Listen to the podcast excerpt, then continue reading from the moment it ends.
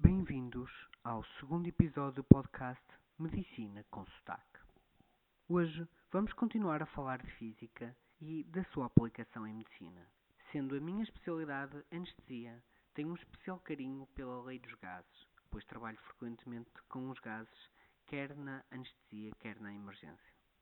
Como sabem, do que aprenderam da escola, os elementos podem existir em três fases: a fase sólida, a líquida e a gasosa.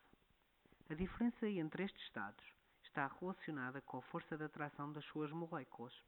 Usando um exemplo fácil de compreender, vamos imaginar que um grupo de pessoas se encontra num workshop de ceviche. Estas pessoas correspondem às moléculas.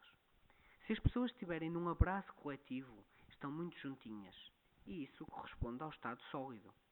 Já no estado líquido, as moléculas estão mais separadas, o que equivale a essas mesmas pessoas, em vez de estarem abraçadas, estão a dar as mãos. Já no estado gasoso, é como se elas estivessem afastadas, sem se tocarem. A verdade é que isto não é assim tão preto e branco, pois estes estados são um contínuo. E vocês conseguem perceber isso vendo o que acontece quando se ferve água. Não existe um momento específico onde toda a água passa do estado líquido a gasoso. É antes um processo que vai acontecendo onde existe ao mesmo tempo o líquido e o gasoso. Ou então, para adocicar este podcast, imaginem que colocam uma tablete de chocolate numa panela e a aquecem.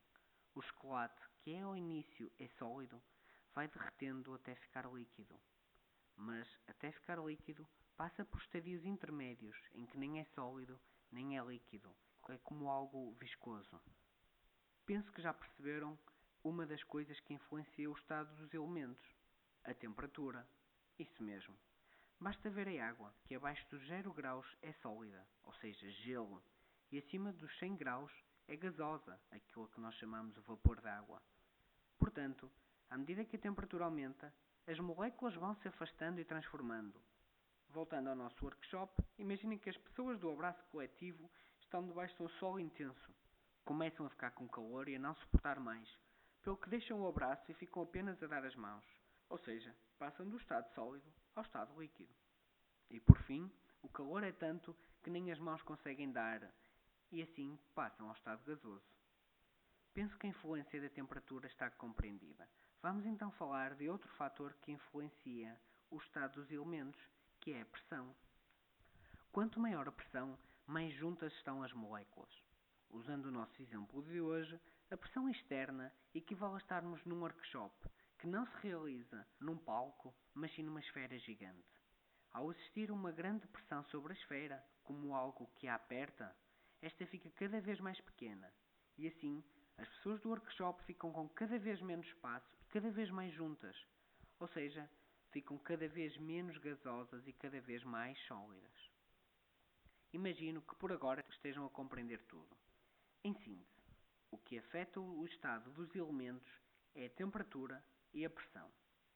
Antes de avançarmos para uma componente mais prática, preciso vos ensinar um conceito de física muito importante e que provavelmente desconhecem, que é temperatura crítica. Temperatura crítica é a temperatura acima do qual um gás nunca passa a líquido, não obstante a sua pressão. É quase como se tivesse tanto, tanto calor que, por muito que a nossa esfera fique pequena, ela não consegue aproximar as pessoas, pois elas têm demasiado calor. No caso do oxigênio, a temperatura crítica é de 120 graus negativos. Não sei se alguma vez viram nos hospitais as cisternas do oxigênio com gelo à volta. Caso nunca tenham visto, podem pesquisar no Google por Liquid Oxygen Ice existe lá no mínimo uma ou duas fotografias onde se consegue perceber isso. Porquê é que ocorre este gelo?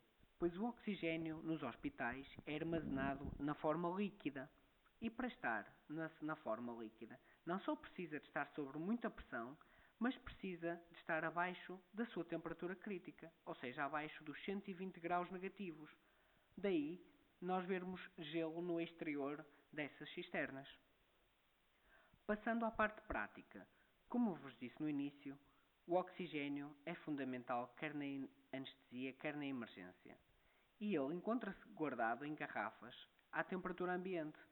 Logo, tem obrigatoriamente de estar na forma gasosa, pois está sempre acima da temperatura crítica. Para que se tenha muito oxigênio em garrafas pequenas, é preciso que ele esteja a muita pressão, ou seja, muito comprimido.